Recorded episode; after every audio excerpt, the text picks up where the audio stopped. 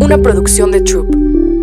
Insider Bits, el dato que necesitas para iniciar el día cómo Renault creció en México a partir de la crisis de la cadena de suministros. Al igual que otras industrias en diferentes sectores económicos, Renault no fue inmune a la crisis en la cadena de suministros que golpeó entre 2021 y 2022. Esto incluyó la escasez de componentes de semiconductores y litio, esencial para las baterías en los autos eléctricos. A esta problemática se sumó una crisis logística. Los fabricantes automotrices generalmente cuentan con múltiples proveedores que les envían diferentes piezas que arman sus unidades, desde motor hasta el auto estéreo. Cuando un proveedor falla en la entrega o sufre un retraso, las empresas automotrices se quedan con las unidades incompletas que no pueden dar al consumidor. Ante este reto, Fabrice Camboville, quien fue nombrado CEO de la marca Renault a principios de febrero, aseguró que el fabricante francés de automóviles no se enfoca en la cantidad, sino en la calidad de unidades que produce, su relación y rentabilidad con su red y el servicio a cliente. La compañía también busca anticipar este tipo de problemas. Por ejemplo, tiene suficientes proveedores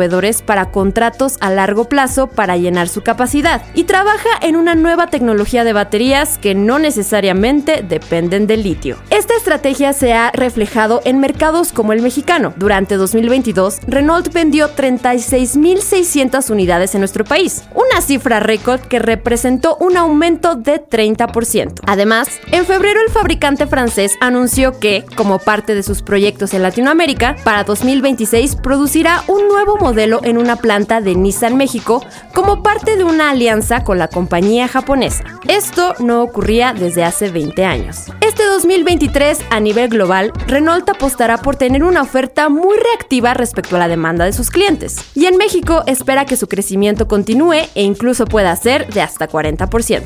Insider Bits, el dato que necesitas para iniciar el día. Una producción de Troop.